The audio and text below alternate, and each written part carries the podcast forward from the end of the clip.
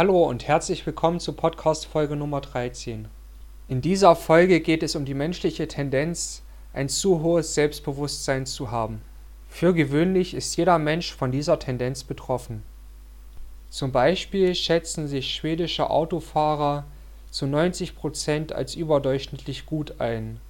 Oder jemand bewertet sein eigenes Kind besonders gut, viel mehr als es objektiv eigentlich hergeben würde.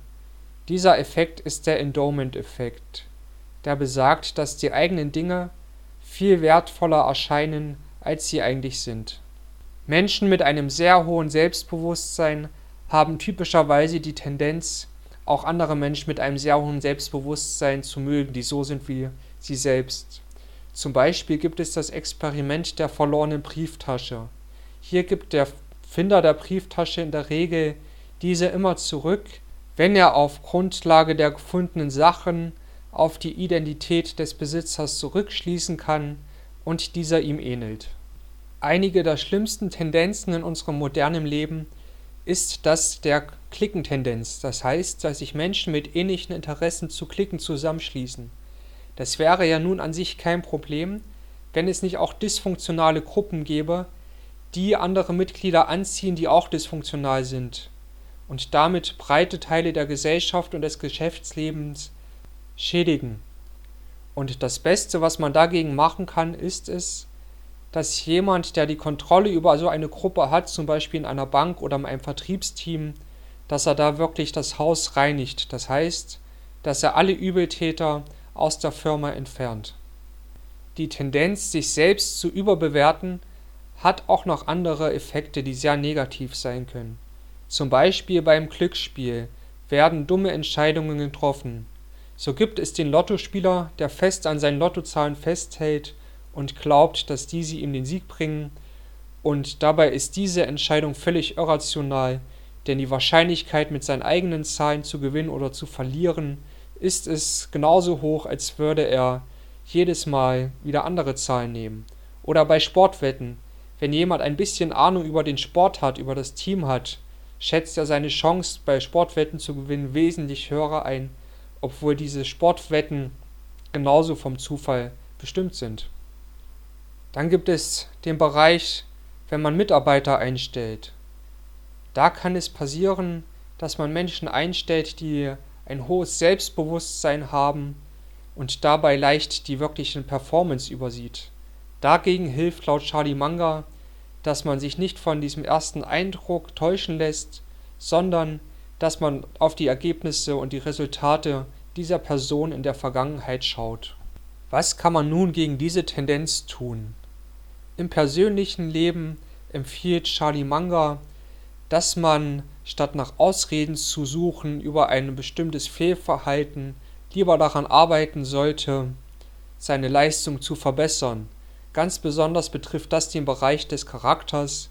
Wenn ich einen schlechten Charakter habe, liegt es an mir, diesen zu beheben, daran zu arbeiten, anstatt ihn einfach so gehen zu lassen aufgrund meiner Überbewertung von mir selbst.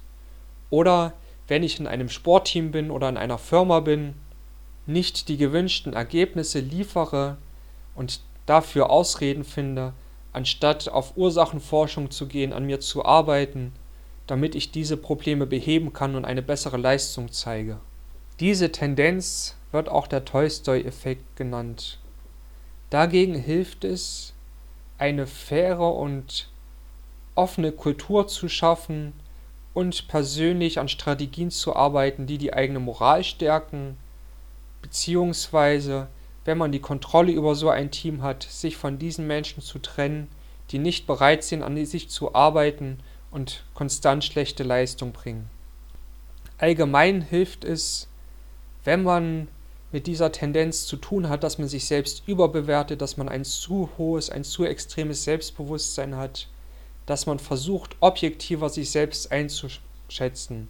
Das bedeutet, objektiver sich selbst zu betrachten, seine Familie zu betrachten, das Eigentum objektiver zu betrachten, die Freunde objektiver zu betrachten, und auch den Wert der vergangenen und zukünftigen Aktivitäten und Pläne objektiver zu betrachten. Das ist natürlich nicht ganz einfach und es wird wahrscheinlich auch nie perfekt sein, aber es ist immer noch besser, als einfach der natürlichen psychologischen Tendenz freien Lauf zu geben und in ein extremes Selbstbewusstsein zu verfallen. Nun hat aber dieses hohe Selbstbewusstsein auch Vorteile. Sicher, wie wir gesehen haben, kommt es zu Fehlentscheidungen, zu kognitiven Fehleinschätzungen. Allerdings kann es auch förderlich sein, wenn man hohes Selbstbewusstsein hat, zum Beispiel im Geschäftsleben oder wenn man wirklich auch Gründe aufführen kann, warum man stolz ist, warum man besonders überzeugt ist. Dann ist es immer gesund und man sollte niemals den Stolz per se verurteilen oder den wirklich diesen, dieses Selbstbewusstsein verurteilen. Wenn man das gut begründen kann und auch wirklich Leistung gebracht hat, ist es natürlich selbstverständlich und auch gut und hilfreich, eine hohe Meinung von sich selbst zu haben. Das war die Podcast-Folge über die Tendenz des Menschen, sich selbst hoch einzuschätzen. Wenn dir die Folge gefallen hat, lass gern ein Like da, bewerte mich mit 5 Sternen bei iTunes und folge mir auf Instagram und LinkedIn.